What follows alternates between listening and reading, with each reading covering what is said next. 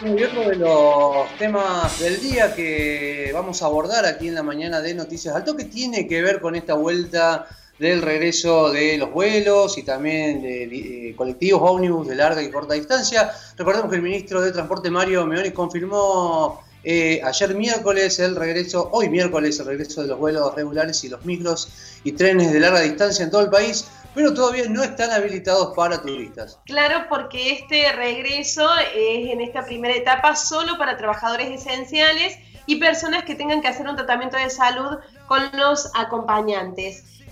Estamos ya en comunicación telefónica con Emiliano Gramajo, secretario general de AOITA. Muy buenos días, ¿cómo le va, secretario? Y antes que nada, bueno, ¿cómo, ¿cómo va a funcionar el sistema de transporte urbano e interurbano y a partir de cuándo? La verdad es que son todas preguntas inciertas porque las disposiciones nacionales no aplican con las decisiones que ha tomado el gobierno de la provincia de Córdoba de suspender el sistema de hace algunos, algunos meses. A esto se le suma que todavía no hemos, no hemos solucionado el gran conflicto salarial que nosotros tenemos o sea que la medida de fuerza sigue impuesta todavía, así que realmente no sabemos cuándo va a volver. Y cuando vuelva, eh, esto depende de eh, que se mm, eh, pongan al día con el pago de salarios o de qué otra cosa depende.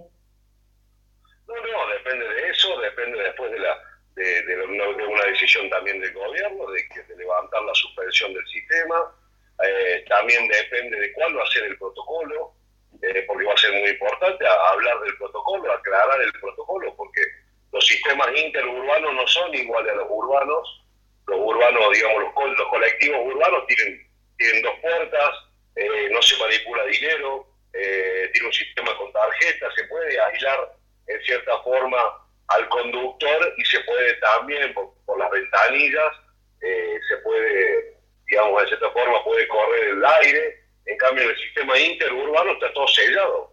Digamos, son eh, totalmente diferentes, son incubadoras, digamos, llamémosle, de la forma que tienen, entonces es muy difícil calcular ese protocolo, ¿no? Emiliano, eh, usted está bueno, planteando el tema del protocolo. Si se detecta un caso sospechoso, supongamos, de COVID-19 en un transporte, ¿cómo se va a proceder en este caso, por ejemplo? Por eso mismo no lo sabemos. Eh, esa es la pregunta de cuál va a ser el protocolo para todos los casos, ¿no? No solo para cuando se va cuando se va allá arriba del colectivo, sino también cuando pasen estas situaciones. No lo sabemos realmente. Entonces, esto está en este momento vigente para todo el país, pero en Córdoba no se puede hacer efectivo. Así es.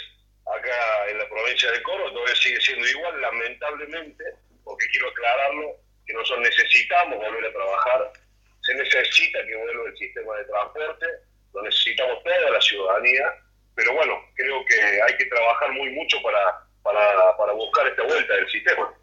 Secretario, ¿y cómo ha quedado la situación laboral y de cobro de haberes de los trabajadores después de tantos meses de inactividad y de salarios que no llegaban a los bolsillos?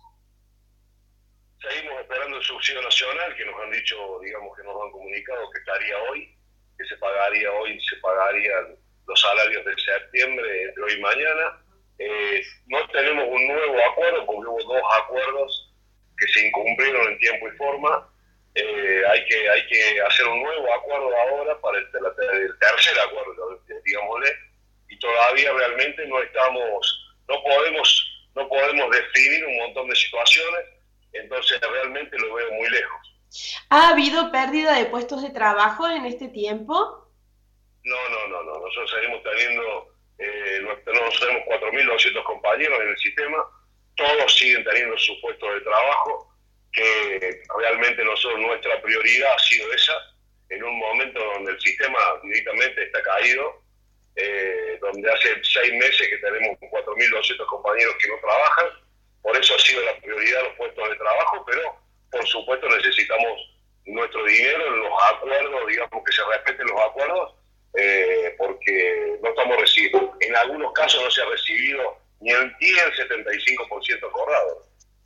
¿Cuál es la expectativa ahora? ¿Están esperando una nueva reunión con el Ministerio de Trabajo? ¿Se van a hacer algún llamado al gobierno para que eh, se sume a esta disposición nacional? ¿Qué es lo que sigue?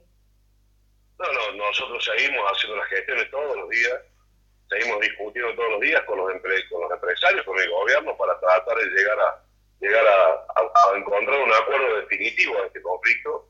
Eh, pero bueno, después, y después, por supuesto, poner, discutir cómo poner en marcha de nuevo el sistema interurbano que está caído sin meses.